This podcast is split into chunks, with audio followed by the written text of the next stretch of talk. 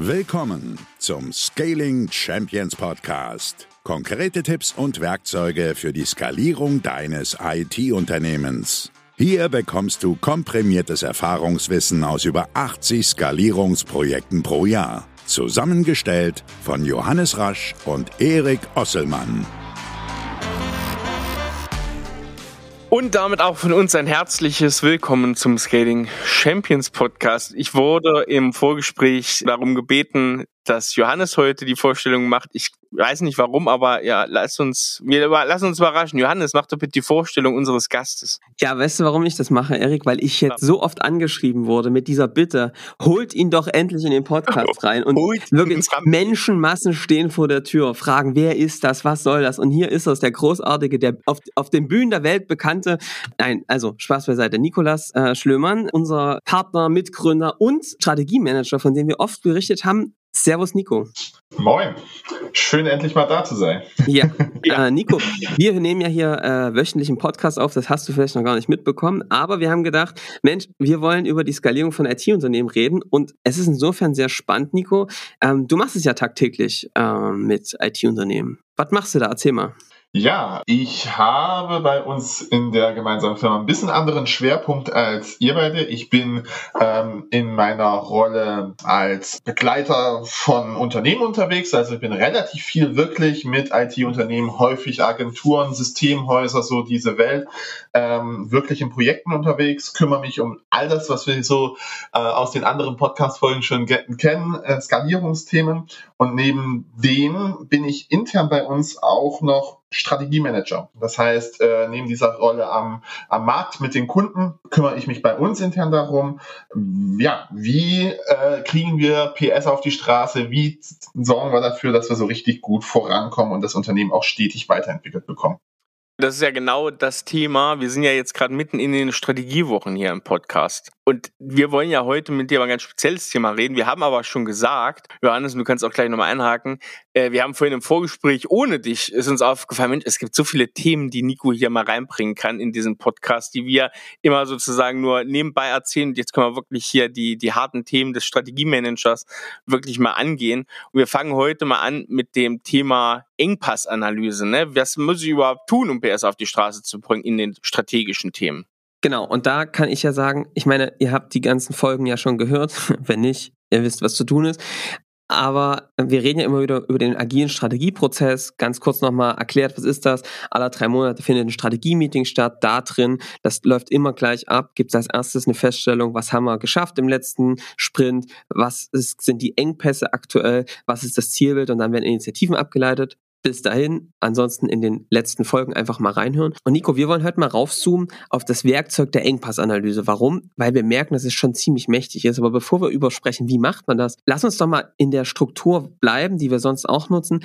Was erlebst denn du so für Probleme häufig, warum da eine Engpassanalyse gebraucht wird, wie, wie, wie bei uns selbst vielleicht, aber auch bei Kunden. Warum sind so eine Werkzeuge überhaupt notwendig? Was sind so die Challenges, die Unternehmer da häufig haben? Das ist eine also es ist eine gute Frage. Wir haben da sicherlich ein, zwei Muster. Also ich würde sagen, ein Thema, ähm, was viele vielleicht noch nicht ganz so große IT-Unternehmen haben und da, da würde ich uns ähm, auch, auch von der Größe absolut selber mit reinzählen, wenn du ein überschaubares Team bist, keine Ahnung, 10 Leute, 20, vielleicht auch 40, 50 Leute, du hast äh, als Team immer eine ganze Menge Themen gleichzeitig auf dem Tisch. Und du hast total viele Optionen. Was kann ich denn nun als nächstes tun? Wo kann ich das Unternehmen hin entwickeln? Das trifft natürlich gerade den Unternehmer, die Unternehmerinnen vorne dran, die das alles irgendwie auf dem Schirm haben muss und sich damit beschäftigt ja, was mache ich jetzt und was mache ich auch nicht? Alles gleichzeitig geht nicht so richtig voran und es ist dann schon auch eine Situation, wo man durchaus mal einen Überblick verlieren kann und nicht so richtig weiß,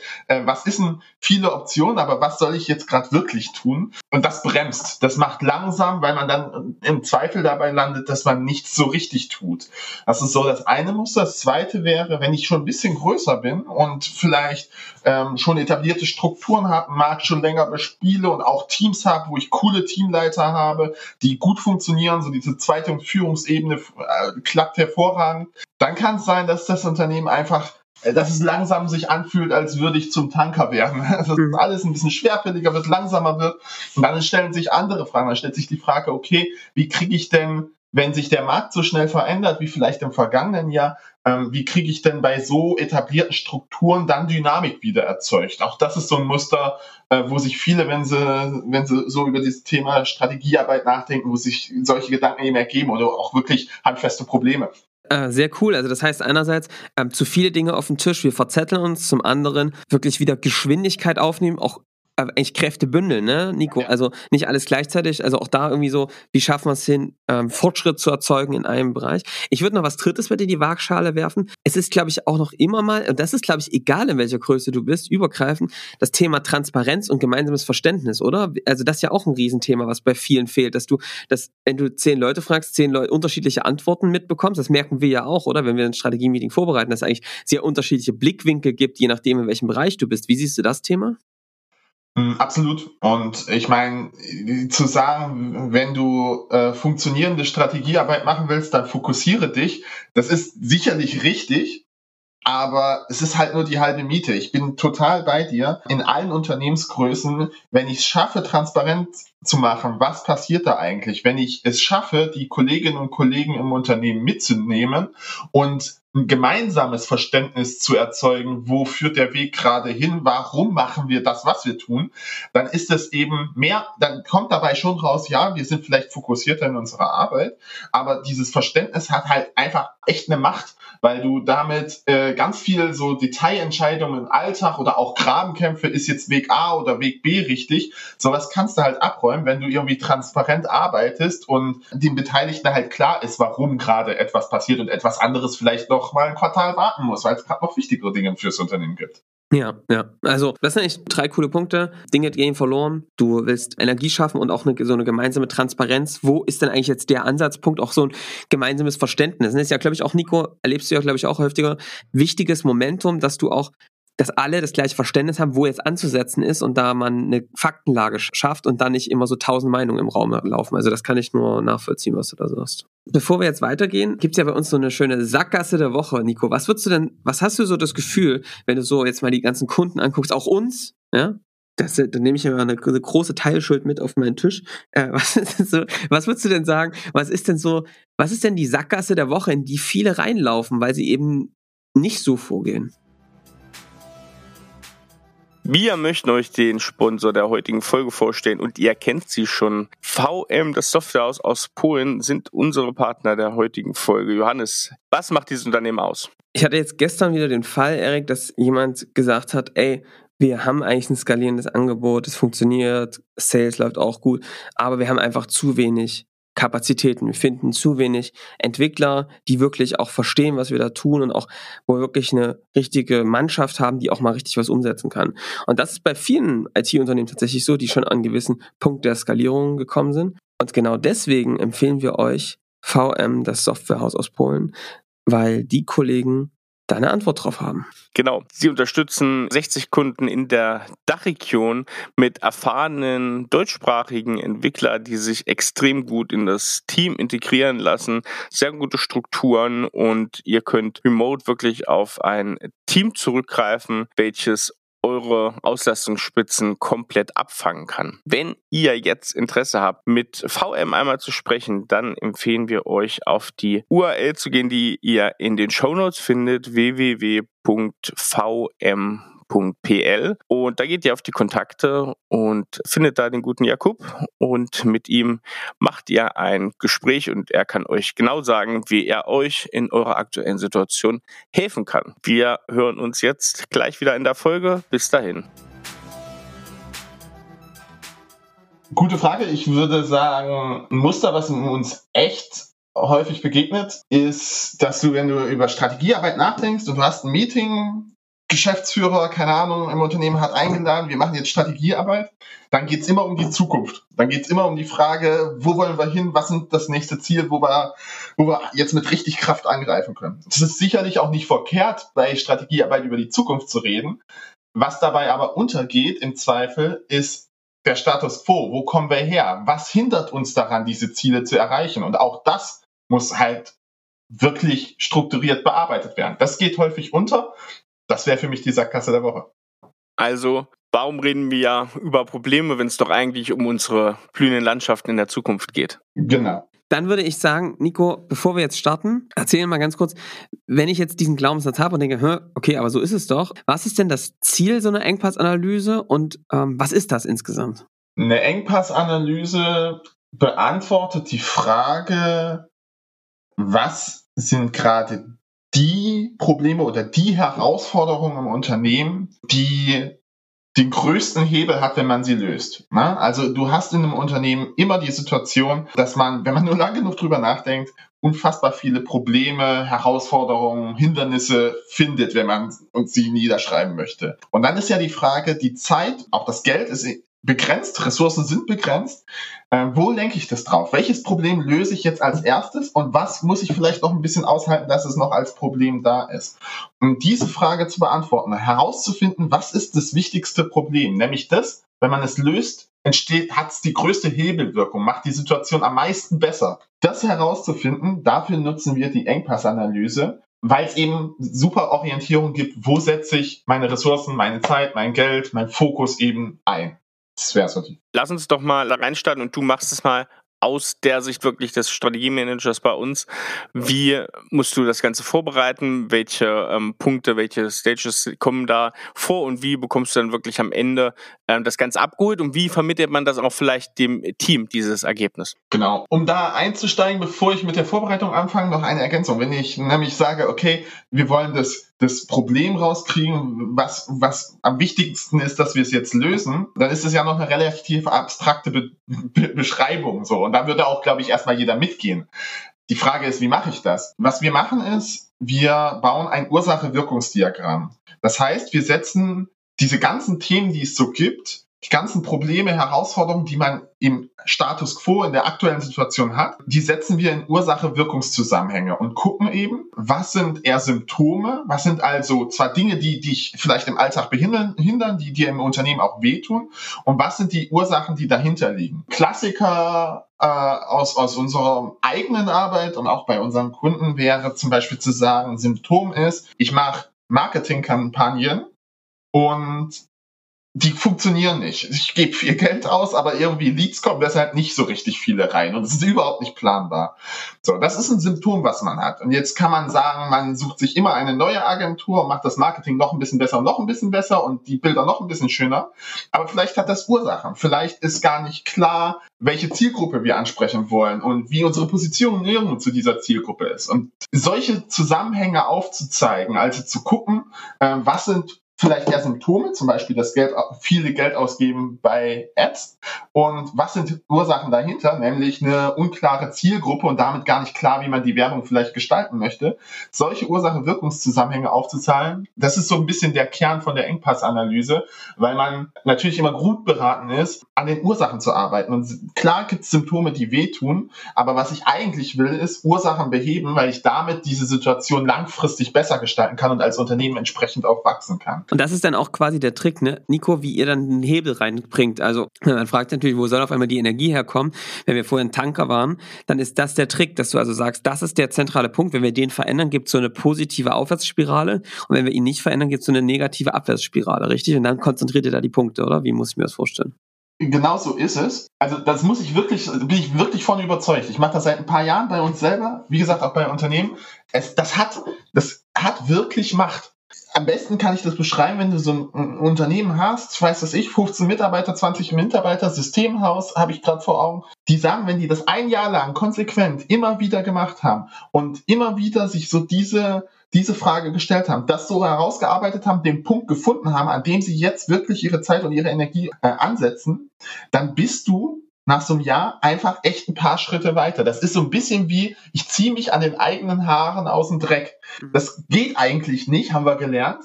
Aber versuchen muss es ja trotzdem. Du bist ja, jeder will sein Unternehmen vorantreiben und du willst in eine, in eine bessere Situation reinkommen. Und das ist ein total gutes Mittel, das zu versuchen. Einfach kontinuierlich immer wieder die größten Probleme lösen.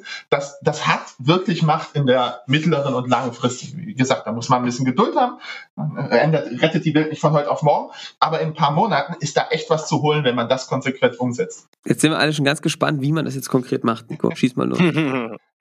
Jo, ähm, wir hatten es eben schon ein bisschen gestreift, dieses Thema Transparenz gegenüber den Mitarbeiterinnen und Mitarbeitern. Würde ich hier auch direkt wieder an Anfang stellen. Ähm, bei dem Thema, wir reden ja gerade darüber, was sind die Probleme des Unternehmens und welche sollten wir mit Fokus angehen und lösen.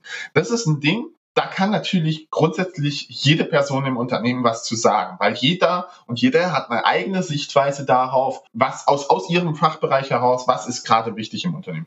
Und deshalb ist auch bei uns so, wenn ich äh, eine Engpassanalyse vorbereite, dann gibt es eine Mail, also eine Nachricht an alle Kolleginnen und Kollegen und dann wird abgefragt, was sind aus eurer Sicht die größten Probleme, die Scaling Champions im Moment gerade hat? Was sind die Herausforderungen, vor denen wir stehen? Bitte irgendwie drei, vier Herausforderungen nennen. Bitte auch konkret werden bei dem, was ihr nennt. Also nicht irgendwelches allgemeines, naja, der Markt oder sowas, sondern möglichst konkret beschreiben und davon drei, vier Herausforderungen nennen. Wenn man das einsammelt von den ganzen unterschiedlichen Sichtweisen im, im eigenen Unternehmen, dann hat man hinterher erstmal einen sehr schönen Überblick, was sind so die Sichtweisen, die aus unterschiedlichen Bereichen da zustande kommen.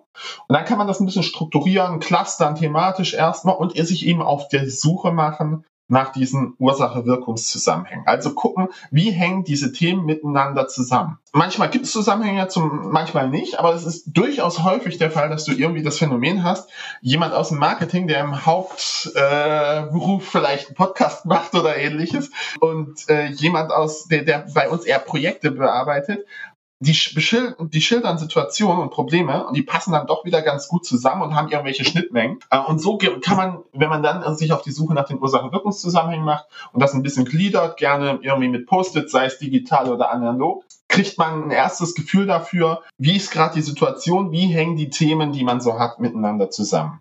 Also Probleme einsammeln und clustern ist Schritt eins, ne? Jo, das wäre die Vorbereitung, wo sich jemand drum kümmern kann. In unserem Kontext bin ich das. Äh, als Strategiemanager. So würde ich eine Engpassanalyse vorbereiten. So, und dann wäre der nächste Schritt äh, zu gucken, okay, wir haben irgendwie die Themen eingesammelt, wir haben sie geclustert und wir haben sie mal grob in Ursache-Wirkungszusammenhänge gebracht. Dann wäre der nächste Schritt, lass das mal mit dem Team besprechen. Also die Personen, die äh, die Themen sozusagen geliefert haben, angefragt waren, da ihren Input zu liefern, mit denen sich an den Tisch zu setzen und zu gucken, okay, hier, das ist die Vorbereitung, die ich in diesem Fall gemacht habe in unserem Beispiel, mit denen die Themen durchzugehen und wirklich auch diese Ursache-Wirkungszusammenhänge durchzugehen. Weil bis dahin ist das ja erstmal meine Interpretation der Realität. Ich habe vielleicht gesagt, um beim Beispiel von eben zu bleiben, dass du hier schreibst, die Ads funktionieren nicht, liegt daran, dass äh, das mit der mit dem mit der Ansprache der Zielgruppe noch nicht so richtig klar ist. Das habe ich erstmal so diesen diesen Zusammenhang habe ich in der Vorbereitung gebaut und dann solche Zusammenhänge mit dem Team zu besprechen wäre wie gesagt der nächste Schritt, um daraus dann ein Ursache-Wirkungsdiagramm zu bauen, was nicht nur meine persönliche Interpretation der Lage ist, sondern eben die des gesamten Teams widerspiegelt. Das ist auch der Punkt, wo man dieses gemeinsame Verständnis aufbaut, von dem ich eben gesprochen habe, wenn es darum geht, ey, wie kriegen wir es hin, dass alle an einem Strang ziehen? Genau an dieser Stelle, äh, an dieser Stelle, die ich gerade beschrieben habe, passiert, passiert genau das. Wenn man nämlich diese Diskussion gemeinsam führt und sich gemeinsam anguckt, okay, was gibt's an, alle, an alles an Problemen und wie hängen diese Probleme miteinander zusammen, dann geht man nach dieser Diskussion aus dem Raum raus und alle egal was man persönlich in seinem Alltag am Schreibtisch so tut, alle haben das gleiche Verständnis davon, wo steht die Firma und wie sind die Zusammenhänge. Um kurz nochmal da einzuhaken, mit im Team besprechen, da reden wir jetzt, das haben wir schon auch in der letzten Folge gehabt, vom Strategieteam. Ne? Das Strategieteam, das haben wir auch gesagt, das soll nicht so im Elfenbeinturm irgendwie so ein Management-Treffen sein, in dem alle anderen dann nur über so eine Kurzinfo abgeholt werden. Das Strategieteam sollte aus einem Querschnitt des Unternehmens bestehen und im, in diesem Team, da bespricht man sozusagen die Engpassanalyse, ne, um da nochmal abzuholen. Nicht im Gesamten, also man macht jetzt kein All-Hands und sagt jetzt hier, so ist die Engpassanalyse, sondern da muss dann schon aus den einzelnen Bereichen im Strategieteam das Ganze zusammengetragen werden. Sonst führt es ja wahrscheinlich ein bisschen zu Chaos eher, als dass es dann Sinn stiftet, ne? wenn du zu viele Leute dann reinholst für die Endbesprechung. Ist absolut richtig. Ich würde sagen, so eine Größe zwischen, ja, keine Ahnung, sechs, sieben, acht Personen im Strategieteam. Ich weiß nicht, wie ihr es letzte Woche besprochen habt, aber äh, das wäre so für mich eine Größenordnung, wo ich sagen würde, ey, äh, das ist das Richtige, um auf der einen Seite diese unterschiedlichen Sichtweisen abbilden zu können, aber gleichzeitig auch irgendwie noch eine, ja, eine Atmosphäre zu haben, in der man arbeiten kann und in der man irgendwie auch konstruktiv arbeiten kann. Das geht natürlich mit 20 Personen oder mehr dann nicht mehr so gut. Ja. Mhm. Wie geht's dann weiter? Genau, ähm, wir sind quasi gedanklich noch in diesem Meeting, haben uns angeguckt, ey, äh, was gibt's anders an Problemen, wie kann man strukturieren, wie sind diese Ursache-Wirkungszusammenhänge. Wenn man das glatt hat, hat man gemeinsames Verständnis der Situation, so wie eben beschrieben. Dann wäre der nächste Schritt zu sagen, okay, was ist denn jetzt das Bottleneck? Was ist denn das Thema, was das Wichtigste ist oder was die wichtigsten sind. Ähm, und dafür wäre es immer schlau, es geht eigentlich ein bisschen aus dem, was ich Ihnen gesagt habe, hervor, wir wollen Ursachen lösen. Wir wollen nicht an Symptomen rumdoktern, wir wollen nicht irgendwie äh, irgendwelche Details, die im operativen Alltag halt wehtun, lösen, sondern wir wollen eigentlich die Themen dahinter auflösen. Und das kann man dann erstmal schon allein grafisch aus dem Diagramm, was man da gebaut hat, sehen. Ähm, man kann diese Ursache-Wirkungszusammenhänge zum Beispiel darstellen, indem man Pfeile zieht. Und dass die zum Beispiel in der Orientierung, so machen wir es, Pfeilspitze ist die Wirkung, das andere Pfeilende ist die Ursache. Und wenn man so ein Diagramm vor sich hat, äh, kann man eben gucken, welche Punkte, welche Probleme sind für viele anderen die Ursache. Das sind tendenziell ist erstmal ein guter Indikator. Hier reden wir über ein Thema, was auf einer tiefer liegenden Ebene ist, was vielleicht viele Probleme, die sonst so operativ zu sehen sind, eben mit lösen kann. Und da die Frage zu stellen, was sind die Themen, die wir jetzt hier rausnehmen? Was ist unser Bottleneck, das wir angreifen wollen? Das wäre der nächste Schritt, was man noch im selben Meeting, was wir eben beschrieben haben, Strategieteam, was man da macht. Und das wäre sozusagen auch der entscheidende, ja, sag ich mal, das entscheidende Ergebnis aus dieser Engpassanalyse, weil man mit diesen Punkten dann eben weiterarbeitet und sich überlegen kann, okay, wie können wir die lösen? Was können wir machen, um dieses Problem zu lösen? Ich würde im Zweifel noch zwei Gedanken, was passiert danach sozusagen, äh, wenn man sich diesen zentralen Punkt erstmal rausgearbeitet hat. Naja, das eine wäre, wenn man das getan hat in diesem Strategieteam, wäre sicherlich cool, die Kolleginnen und Kollegen, und zwar alle im Unternehmen, über das Ergebnis zu informieren. Und zwar im Zweifelsfall auch nicht nur mit, naja, wir arbeiten jetzt an den Zielkunden von eben, von dem Beispiel, sondern schon diesen Weg der Erkenntnis, den man da in diesem Team getroffen hat, dass man da diskutiert hat, dass man unterschiedliche Aspekte auf dem Schirm hatte und was dann die Lösung ist. Wenn man das kommuniziert, auch an die gesamte Belegschaft, dann hilft es dabei, dieses, diese Transparenz reinzubringen und dieses Verständnis aufzubauen. Okay, wir haben alle Probleme im Unternehmen gesehen, wir haben analysiert und das ist das Ergebnis, sorgt häufig für Verständnis dafür, welchen Weg man einschlägt und dass da eben auch dann alle an einem Strang ziehen und in dieselbe Richtung laufen. Das wäre die eine Ergänzung. Ich habe noch eine zweite. Ich kriege ganz häufig von Kunden die Frage, wenn man das gemacht hat und dann sich drei Monate später beispielsweise erneut zu einem Strategietermin trifft und wieder sagt, okay, den nächsten Schritt gehen möchte, wieder die Ressourcen sammeln und ausrichten möchte, dann kann ich doch eigentlich die Engpassanalyse vom letzten Mal nehmen. Ich kriege ganz häufig die Frage. Würde ich auf alle Fälle nicht empfehlen. Äh, weil idealerweise ist es ja so, dass man sich da ein, zwei Probleme rausgepickt hat und an denen dann auch wirklich intensiv gearbeitet hat, sie zu lösen.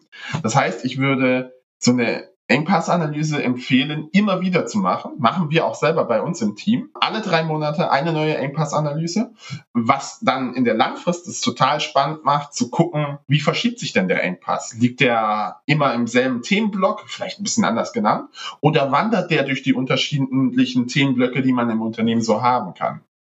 Und das willst du ja eigentlich, ne? Nico, du willst ja eigentlich, dass der immer wandert, dass der, dass der sich so Stück für Stück immer wieder verschiebt, weil du dann eben merkst, das wirkt manchmal, wenn man es jetzt nur auf der Fläche sieht, als würde man sich auf einen Kreis bewegen, aber der, eigentlich ist es ja wie so, als wenn du so eine Wippe immer hoch und runter gehst, ne? Und du kommst immer weiter, aber hoch, ne? Dass du, du hast, hast ein Problem, fokussierst die Kräfte, löst ihn, gehst auf den nächsten Punkt, löst ihn und so arbeitest du Stück für Stück nach oben.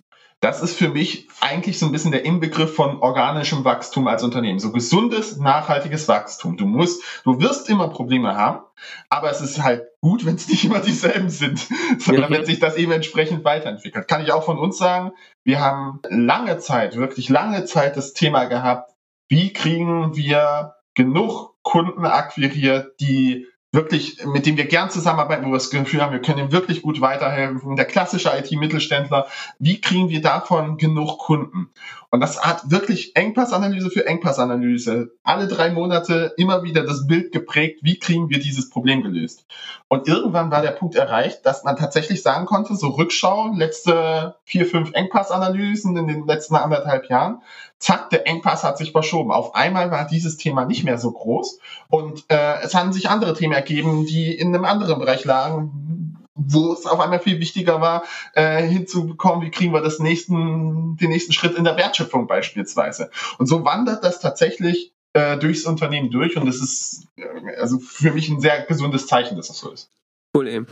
Du hast ja die ganze Zeit gesagt, lass uns das gut abholen mit dem Team. Und am Ende, wenn du sagst, du hast eine, ein Verständnis für die Probleme, und dann ist es ja sehr smart zu sagen, hey, ich zähle mal alle entgegen der Pfeilrichtung alle Sachen. Okay, da zähle ich am meisten ausgehende Pfeile dann ist es ja am Ende wirklich so, ich muss das nur abzählen und da herrscht, glaube ich, auch, das, das kennen wir ja auch, relativ schnell Einigkeit. Ne? Also man kann das dann sehr gut vermitteln, weil wenn du dir über den Problemstand klar bist, ist das andere, blöd gesagt, ein bisschen Pfeile auszählen. Das macht es ja auch sehr, sehr smart, irgendwie relativ einfach, ne? Das, das ist so, Erik, das trifft den einen so und den anderen so. Der, also ich, ich, wenn ich das mache mit Kunden, dann erlebe ich die einen, die sagen, mega geil, genau das, was mir gefehlt hat. Ja. Und äh, der nächste Kunde sagt mir, das ist mir zu einfach. Das, das, das, das, geht, doch gar nicht. Also Zahlen, Daten, Fakten, Menschen sagen, ey, Alter, wie kannst du die komplexe Realität so krass vereinfachen? Das ist über, also es hat doch gar keine Aussagekraft, wenn man das ja. macht. Ähm, ich glaube, für mich gilt der Mittelweg. Es ist in der Tat, es ist ein Modell. Und natürlich vereinfachst du damit die Realität. Aber es geht ja darum, also man muss ja irgendwie handlungsfähig werden. Und insofern ist eine gewisse Vereinfachung der Realität absolut Teil dieses Konstruktes und total gewollt. Ja, es gibt Fälle, wo man es wirklich mit Pfeile auszählen machen kann und genau da rauskommt.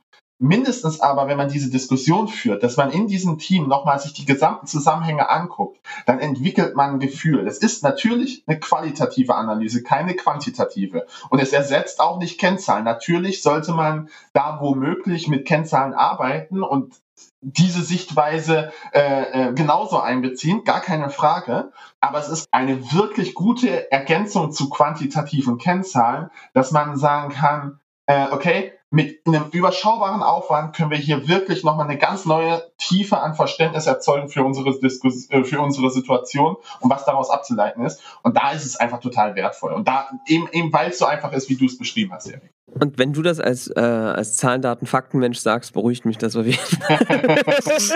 Haben wir nicht so viele von. nee, also das, äh, das kann ich nur unterstreichen. Ich muss auch sagen, als Unternehmer gibt einem das wirklich einen massiven eine massive Ruhe, weil du auf einmal weißt, alle arbeiten an dem Punkt, ähm, wo es eine Wirkung gibt. Also mit einem besseren Gefühl kann man eigentlich, finde ich, kann man nicht reinstarten, als zu sagen, wir haben jetzt rausgefunden, was der Engpass ist und jetzt konzentrieren wir uns darauf, genau diesen Punkt zu lösen und zwar mit allen Kräften. Und das ist ein sehr beruhigendes Gefühl, weil du eben dieses Thema, es geht vorwärts, ne? Also ich, äh, das ist, glaube ich, ein ziemlich zentraler Punkt, äh, den es da äh, irgendwie zu machen gilt. Also ein sehr mächtiges Werkzeug, richtig? Also ich äh, kann mir keine Welt mehr ohne das Ding vorstellen. Ist wirklich so, ja. Ja, es ist, wie du sagst, äh, Johannes, es ist wirklich so ein Ding, du, es ist schon beruhigend zu wissen, dass dass alle wissen, was zu tun ist, so trivial das klingt. Es ist wirklich so, du kannst darauf, du kannst dieses Verständnis, dass alle wissen, was jetzt zu tun ist und das in ihre, nach so einem Strategie-Meeting in ihre Arbeit eben mit reinnehmen können, dieses relativ klare Verständnis, ja, ist, ist absolut ein Gewinn. Ich habe da auch noch einen Input dazu, äh, Nico, was ähm, ich tatsächlich oft beobachte, ist ja, dass die Leute sagen, da war ja jetzt gar nichts Neues dabei. Also das erleben, erleben wir ja immer mal wieder, ne? dass, dass Leute sagen, jetzt haben wir unsere Probleme aufgenommen, aber wir wussten ja schon, was unsere Probleme sind. Wie, wie, wie, wie reagierst du da oder was, was, was, was, was erlebst du dann? Wo kommen die Aha-Momente? Mm, also zwei kann, fallen mir auf alle Fälle spontan ein. Das eine wäre, der erste Aha-Moment ist häufig tatsächlich der, wenn du sauber diese Ursache-Wirkungszusammenhänge aufzählst.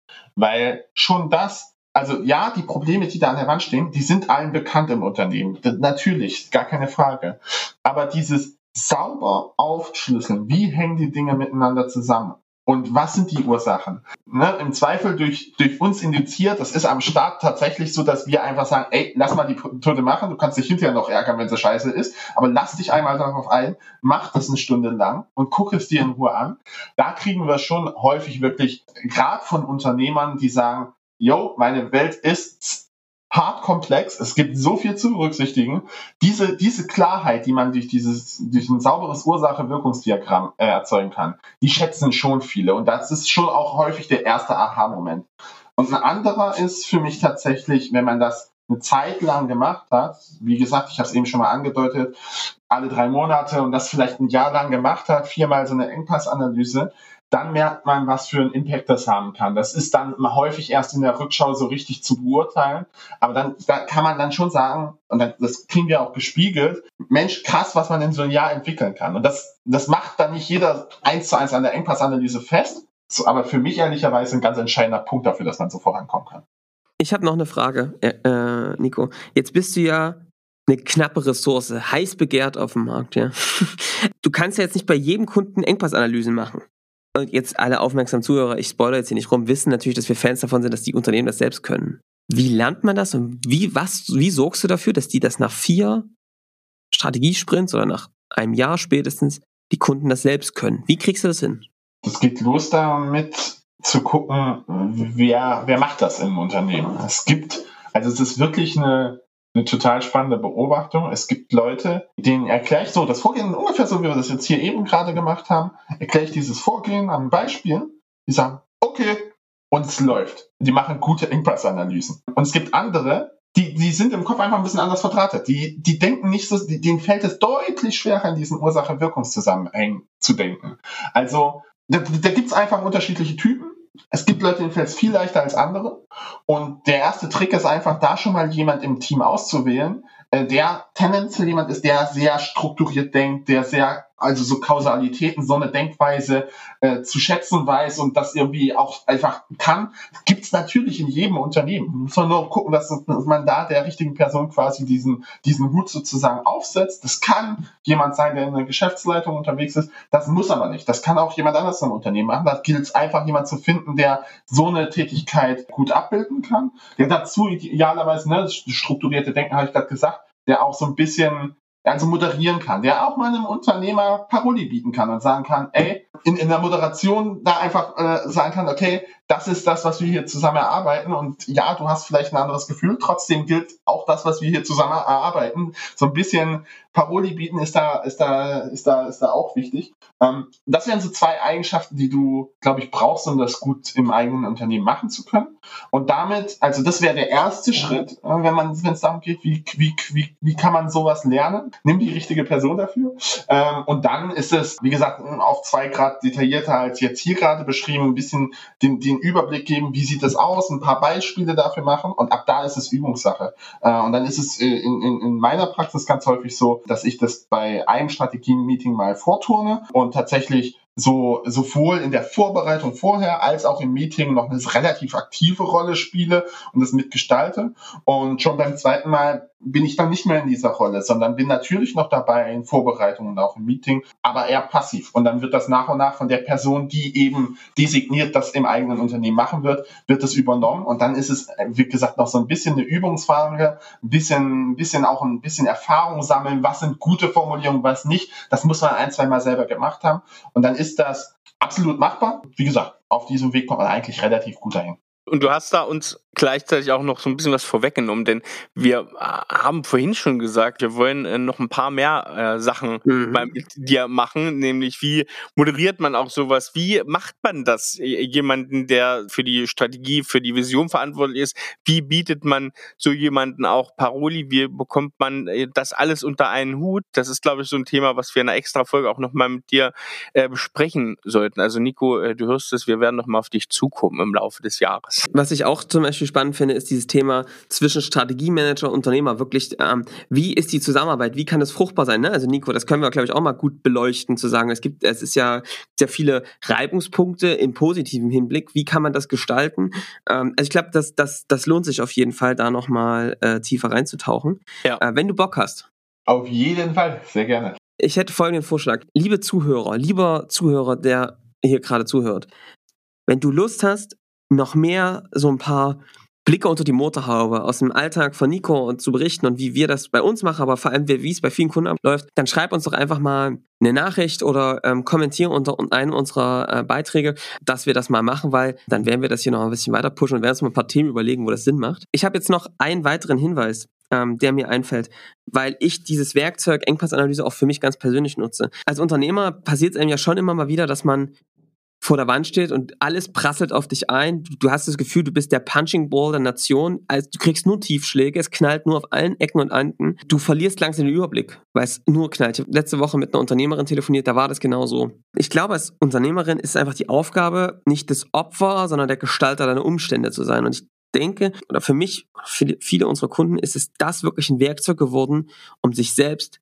wie Nikos vorhin gesagt hat, rauszuziehen. Das heißt also, wenn es bei uns oder bei unseren Kunden knallt, trainieren wir eigentlich an, einen Ablauf zu, reinzubekommen als Unternehmer, selbst persönlich eine Engpassanalyse für sich zu machen. Also ich mache das immer so, wenn es knallt an allen Ecken und Enden, aber auch wenn ich so ein bisschen das Gefühl habe, ich verliere den Überblick, alle Probleme und Baustellen auf, auf, auf, hinzuschreiben, einzuordnen, Ursachen, Zusammenhänge zusammenzufinden und dann daraus eine Roadmap abzuleiten, wie ich da jetzt Stück für Stück für mich ganz persönlich vorkomme. Also vorwärts komme, rauskomme aus der Situation. Das kann man sowohl mit als Unternehmen machen, aber als auch als Einzelperson. Ähm, Nico, wie, wie siehst du das Thema? Ja, absolut ein Punkt. Man kann das tatsächlich auf unterschiedlichen Ebenen anwenden und es ist für mich, du hast es für mich sehr gut zusammengefasst. Es ist tatsächlich ein wirklich entscheidender Zusammenhang. Wie schaffe ich es aus einer im Zweifel aussichtslosen Situationen herauszukommen, zu gucken, Schritt für Schritt mit einer hohen Sicherheit, die man eben kriegt, weil man sich dieses, diese Fragen angeguckt hat, weil man diese, diesen Überblick sich verschafft hat, weil man die Gewissheit hat, man hat die unterschiedlichen Optionen berücksichtigt. Man kann das auch äh, ganz unterschiedlich spielen. Ich habe jetzt eben die Standardvariante genommen fürs gesamte Unternehmen. Natürlich ist es auch möglich, sowas persönlich zu machen und dann eben nicht, indem man äh, Kollegen aus allen Bereichen fragt, sondern indem man das vielleicht mit ein, zwei Partnern auf Augenhöhe mal spielt. Aus dem eigenen Unternehmen, aus dem anderen Unternehmen. Diese, diese Mechanismen, sich so die, sicher zu sein, ich habe mir alle Themen betrachtet und ich habe analysiert, was ist das Wichtigste, ist einfach ein Ding, was dir totale Sicherheit gibt. Also es, es ist auch gerade in der Unternehmerrolle dann viel leichter zu Dingen Nein zu sagen, weil man eine hohe Gewissheit hat, dass das, was man gerade macht und wo die Zeit hinfließt, das Richtige ist. Es ist häufig bei Unternehmern ja per se nicht so die, äh, die Paradedisziplin Nein zu sagen, gerade weil das schwierig ist dieses, diese Art zu denken, diese Konzentration aufs Bottleneck macht es dann doch ein Stück leichter, weil du dir, wie gesagt, du bist dir sicher, ich arbeite an total wertvollen Dingen für mich persönlich, für mein Unternehmen, dann kann man auch mit einem besseren Gewissen mal was anderes nicht tun. Großartig. Wenn du jetzt hier zuhörst und denkst dir, boah, die Klarheit, das wäre mal was für mich. Zum Beispiel beim Thema Skalierung, Vertrieb, aber auch Weiterentwicklung. Was sind die Engpässe? Wie hängen sie zusammen und wie kommen wir da raus? Kann ich dir Folgendes anbieten. Wir machen das mit dir ohne Honorar. Das heißt, für alle, die jetzt ähm, Führungskräfte, IT, Geschäftsführer, Inhaber sind, meldet euch bei uns, geht auf scaling-champions.com und da findet ihr einen Button zum Beratungsgespräch anmelden. Da tragt ihr eure Daten ein. Dann telefonieren wir beide miteinander. Ich bin nämlich ein bisschen der Türsteher. Machen mal eine Engpassanalyse zusammen und ähm, gucken dann, wie der Weg aussieht. Und wenn das dann cool klappt, dann macht Nico mit euch vielleicht zukünftig die Engpassanalysen. Ihr könnt aber einfach so vorbeikommen, dann gucken wir uns das mal an. Dann habt ihr einen klaren Plan. Also das ist mein Angebot. Guckt euch das mal an, wenn ihr da Bock drauf habt, dann seht ihr mal, wie das zusammenhängt. Okay. Genau. Und ich würde sagen, wir machen jetzt für heute mal Schluss. Und Nico, du weißt das als begeisterter äh, Hörer und du bist ja auch ein Weinfreund äh, natürlich. Und deswegen wirst du uns den Wein der Woche heute mal präsentieren. Hast du was mitgebracht? Äh, ja, und natürlich ist das äh, schon, also du hast es gespoilert, Erik, es ist so ein bisschen eine Herausforderung, da sich auf einen festzulegen. Mm, insofern würde ich einen nehmen. Du kommst ja noch ein paar Mal vielleicht. Da ja, perfekt, ja, genau. Perfekt, hast Zeit. Äh, insofern nehme ich mal einen, der äh, für mich erstens ein Top-Wein ist, zweitens auch noch gleich äh, so ein bisschen die emotionale Komponente mit abdeckt. Das macht ja beim Weintrinken auch ab und zu Spaß, das zu berücksichtigen. Yes. Mein Wein kommt vom Weingut Valdonica das ist in der Toskana. Es ist ein Weingut, was noch gar nicht so besonders alt ist und von ich weiß nicht, wie ich sagen soll, ein österreichischer Aussteiger, der lange, ein Österreicher, der lange irgendwie in Managementpositionen unterwegs war, unterschiedlicher Art und Weise, der hat sich sein Refugium in der Toskana gebaut und hat sich einfach einen Gebirgshügel genommen, gerodet und darauf Wein angebaut ich war da letztes Jahr im Sommer äh, zu Gast äh, als, als ja, Urlauber äh, grandiose Anlage, grandioser Abend, bestes Gastgebertum, wirklich im allerbesten Sinne und nebenher auch noch wirklich hervorragende Weine. Meiner wäre der Chili Giorlo, das ist eine äh, Traube, die da aus der Region eben irgendwie relativ typisch kommt. Ist ein schwerer Rotwein, den nimmst du zum Ende vom Abend, würde ich mal sagen, sonst ist der Abend schnell vorbei. Ganz, ganz, ganz hervorragender Wein, kann man nur empfehlen, Valdonica. Richtig cooler Weintipp, ähm, auch was, was glaube ich nicht so viele auf den, auf den Schirm haben. Das hauen wir euch wieder auf die Weinliste. Also auch danke dafür. Also in jedem Bereich geil abgeliefert, Nico. Wir freuen uns, dass, du, dass du hier da warst bei uns. Ähm, yes. Genau, und ich würde sagen, ihr kennt das Spielchen. Schreibt uns euer Feedback in die Kommentare, ähm, schreibt uns eine Mail an podcast.scaling-champions.com, bewerten, abonnieren ihr kennt das Ganze. Und ich würde sagen, wir hören uns in der nächsten Woche wieder. Bleibt gespannt. Bis nächste Woche. Tschüss. Ciao, ciao. Tschüss.